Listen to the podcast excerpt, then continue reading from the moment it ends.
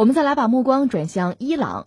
日前，伊朗强硬派把持的议会通过新法案，如果两个月之内对伊朗的制裁没有放松，伊朗将把浓缩铀丰度提高到百分之二十，也就是伊核协议签署前的水平。议会投票之后，伊朗宪法监护委员会批准了新法案。目前，法案还需要总统温和派代表鲁哈尼正式签署。鲁哈尼已经对新法案公开表示反对，警告此举将会破坏伊朗的外交努力。伊核协议是鲁哈尼的重要政绩，但今年初的议会选举当中，以他为代表的温和派全面落败。最高领袖哈梅内伊目前尚未对此事进行表态。法赫里扎德遇刺之后，哈梅内伊宣布将对凶手进行明确惩罚。哎呀，这又扯到了伊朗。其实现在你看，伊朗内部哈，就政坛内部发生的这个纠纷，从某种意义上讲，是不是和我们前两天分析的那个还有一个呼应？就伊朗内部的分歧啊，因为这次核科学家被杀，这个分歧似乎一下子就表面化了。而核科学家被杀，这个和他政坛内部的分歧有没有关系？有多大关系？这我们说不清。但是我觉得这个问题可以提出来啊。想看清楚这个问题吧，很难，因为伊朗我们了解的情况不是很多，显得很神秘，是吧？但是呢，公开资料显示，这个国家确实它也很很独特，有它自己的特点。你看啊，一九七九年是他那个伊斯兰宗教革命，就霍梅尼上台，在那之前呢，伊朗啊是君主制，就是巴列维王朝君主制。巴列维国王和美国人关系和西方人关系都还不错，他在国内呢搞这个世俗化的改革。但是最终呢，一个是经济遇到了问题，再就是触动了很多利益集团的利益，包括教士这个集团，因为这个国家宗教力量很强大嘛，老百姓也普遍信教嘛。当然他是波斯人啊，基本上是属于伊斯兰教的什叶派，所以他宗教力量是很强大的。那你想，你作为一个国王，你和教士这个阶层发生了矛盾，那斗争会变得很激烈。我们说那个霍梅尼搞革命，宗教革命，霍梅尼本身就是教士啊，他甚至是在国外。等于说是遥控和影响国内的政坛的变化，最终呢，巴列维国王被推翻跑了，最后就客死他乡了嘛。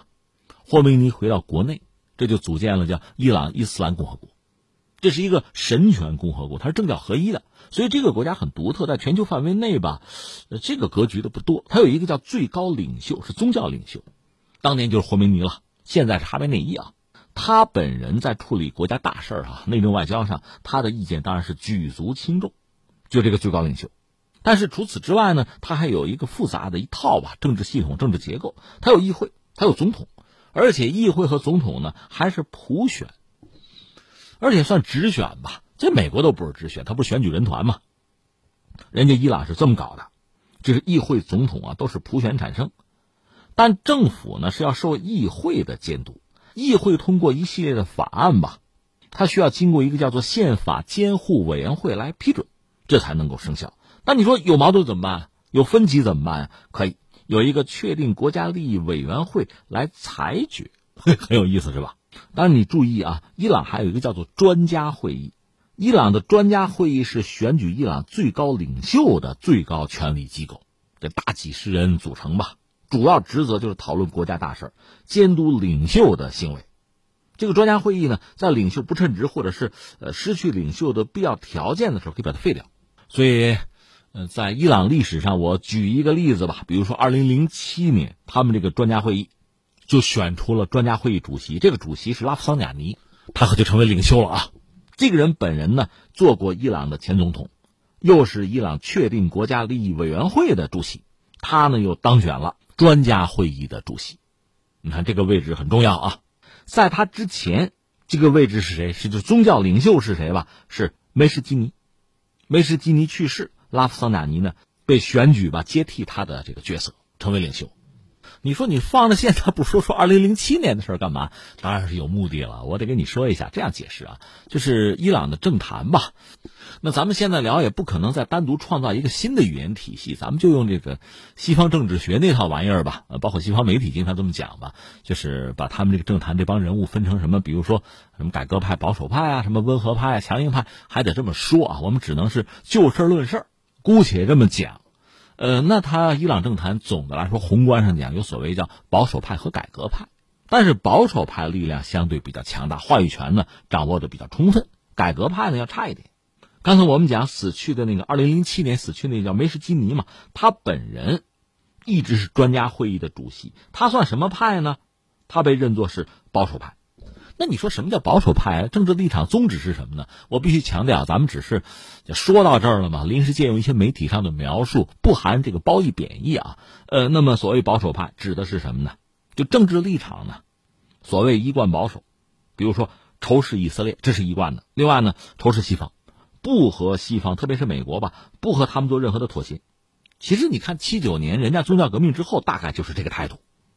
当然，如果你一定要说保守派里边也分，保守派有强硬的啊，有相对温和的。而刚才我们说这个梅什基尼，他是保守派，而且是强硬的。那你说这改革派呢？按照梅什基尼的说法，这个改革派呀，必须要斗争，要批评。他们主张建立什么自由和文明社会？这个论调是反对我们教义的言论。所谓改革派，是要抛弃伊斯兰革命的价值，这是对伊朗的威胁。说到这儿，我还得再扯一个人，谁啊？内贾德。内贾德应该是二零零五年做到过伊朗总统，他是保守派、强硬派啊。他的导师叫亚兹迪，那当然也是所谓保守派，而且是保守派里的强硬派。那我们说，二零零七年这个叫拉夫桑贾尼的成为这个领袖了。这个人呢，哎，这个人不是保守派里的强硬派，他是保守派，但是有人叫他什么叫温和派，而且是务实派。那什么意思呢？那就是主张我得发展经济啊，我得和西方接触啊。但另一方面，你比如说这个核燃料、浓缩铀，这我接着搞，我不完全听西方的，那有点折中的意思吧。所以看我们开玩笑哈，有人的地方就分左中右吗？就伊朗的政坛，从宏观上讲呢，有所谓改革派，有所谓保守派。改革派现在恐怕也不得人心吧。保守派的力量还是比较强大，而保守派内部的。有相对比较强硬的，有比较温和的，所以这成了一个所谓政治谱系了。你看两个极端，这边比较极端的，就相对我们还是用他们那个词儿“保守”这个词儿吧，就是反犹，就反对以色列嘛，反西方，反美，根本就不和你们接触，绝不妥协，就我行我素啊。那比较核心的，像很多这个宗教的教士，包括这个革命卫队，在这方面的态度是比较坚决、比较坚定的啊。这是一方面。那这个政治光谱的另一端。那就是所谓，改革呀，现代文明、现代社会啊，那就得跟西方接触、打交道啊。甚至如果西方的资本进入我伊朗，那么伊朗的经济是不是能得到发展啊？就更开放一点，好不好啊？这是他们。那至于所谓的什么温和派、什么务实派啊，就在这个光谱中间的位置吧。你大概想也能想象得到，这样一个政治光谱，很多伊朗的政治人物呢，在中间是有自己的位置吧。你比如我们说那个内贾德。他做过伊朗总统，两伊战争的时候，他是伊朗的工兵司令，带过兵，那还算不上一线作战部队工兵司令嘛。他本人呢很亲民，他也是这个劳苦大众出身这么一个人吧，啊，平常也不修边幅，他就是极端强硬。他呀，他的导师在政治谱系里面就是强硬。刚才我们谈到二零零七年那个拉夫桑贾尼上台成为领袖吧，他本人是温和派，他不是极端的强硬派。所以从那时候开始，很多人观察说，伊朗开始逐渐的调整自己对外，尤其是对西方啊、对美这个态度，就有所接触吧。但是内贾德是不认同的，他是要坚决斗争的。以色列，以色列应该从地球上抹去啊，这是他的原话。而且，比如说，呃，在鲁哈尼上台之后，和美国签那个伊核协议，那是二零一五年，对吧？内贾德是坚决不同意。他本人一直活跃在政坛啊，虽然不当总统了，他的话还是有分量的。而且人家是一个谱系里边吧，坚决反对。要是我肯定不签呐，所以你觉得很搞笑。你像特朗普，他是觉得前任奥巴马签的这个伊核协议，美国人吃亏了，上当了，就不应该签。那边那个内贾德也觉得伊朗跟美国签这玩意儿了，伊朗吃亏了，不应该签。哎，内贾德和特朗普在这个问题上居然是同一个态度，站在一个战壕里的。而我们讲这个鲁哈尼呢，一般被认为是所谓这个温和保守派，现在恐怕没人敢说自己是改革派，是吧？改革派可能意味着颠覆伊朗的现在的这个既有制度，那当然是不允许了。所以很多人是在保守派内部，在不同的集团。鲁哈尼呢算温和派，因为主张发展经济啊，和西方接触啊，所以才最终签了这个伊核协议。他本来就是和美国包括其他国家就谈这个伊核条约，他是主要的谈判代表。后来又做到了总统，伊核协议对他来讲呢是很重要的一个成果。鲁哈尼包括他这一派本来认为是什么呢？你看伊核协议已经签了，美国跟我都签了，另外欧洲有德法英，另外中国、俄罗斯都签了。那我伊朗迎来一个新的阶段吧，发展发展经济啊，长期被制裁被封锁，我喘喘气儿啊，是吧？外资进来，我经济发展在中东，我还是一个大国，我又有油，那不是很美好的前景？万没想到特朗普上台之后，把伊核协议撕毁了，所以鲁哈尼就很被动，他这点政治成果呢，眼看着就被彻底的否定掉了。美国人否定他，伊朗内部的强硬派也否定他呀，这就很尴尬了。而且伊朗人家也要大选的。将来大选我怎么办？所以鲁哈尼呢，确实在这一系列混乱之中吧，基本上他还是稳着舵，就是伊朗不和美国发生直接冲突。另一方面呢，忍一忍，坚持一下，等到拜登上台之后，拜登说过要重回伊核协议，至少可以坐下来谈一谈，我伊朗是不是能够松口气？那我我的政绩、我的成果也多多少少能够保住吧？这应该是鲁哈尼的想法。而作为强硬派呢，就是反鲁哈尼的。不认同鲁哈尼的，当然希望你赶快离开这个位置，总统你就不要干了，我们上啊！而在这个时候，拜登要上台，拜登一旦成为美国总统，一旦重返伊核协议，那真的可能意味着鲁哈尼的这个成果呀，又得到了维护，他政治资本就又有了，他能接着干了，这不行，所以最好在拜登上台之前，这事彻底黄了为好。所以现在我们看到伊朗国内的政治斗争，就所谓温和派啊。和这个强硬派都是保守派内部，这个争斗是很激烈的。如果你从宏观讲呢，保守派和改革派也有争斗。我们现在看到的就是这样一个局面吧。其实作为旁观者，我们看啊，挺替他们感慨的。在这种争斗之中吧，一个国家达不成一个共识，其实还有诸多的利益集团有自己的小九九。你比如说伊朗的这个革命卫队，伊斯兰革命卫队，它毕竟是在中东。我们知道中东很多国家典型的就是谁呢？是叙利亚和埃及，军队是做生意的。特别是埃及这个国家最主要的国计民生的最主要的命脉啊领域是军队操控的，是挣大钱的。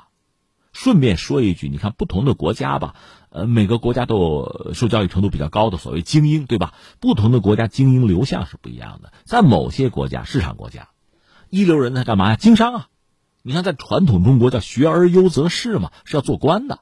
你看古代中国封建中国是要做官啊，读书啊。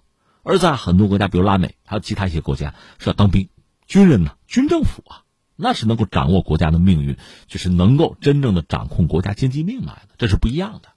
你看这个人才啊，精英的流向，你对这个国家的性质其实是可以有一个判断的。所以我们就说回到中东很多国家，军队是经商的，特别伊朗油气资源很丰富，有油嘛，我们就说走私石油是有暴利可图的，这是呃一个利益群体、利益集团了。另外，比如说伊朗的。民族资产阶级吧，我们说吧，在目前对外没有开放、外资进不来的情况下，相对来说好活。如果真的是这个国家开放了，国门洞开，大量的外资、外国企业进来，我怎么活就成为问题了。所以，不同的利益群体啊，不同的集团，对这个国家的期待、对国家的战略未来的走向，那想法是不一样的。不过，我们遗憾的说，这个争斗到最后。可能会对伊朗整体国家的利益会产生伤害。一个是什么呢？你的战略不清晰，不同的群体嗯相互掣肘，达不成共识，这个国家怎么走，这船怎么开？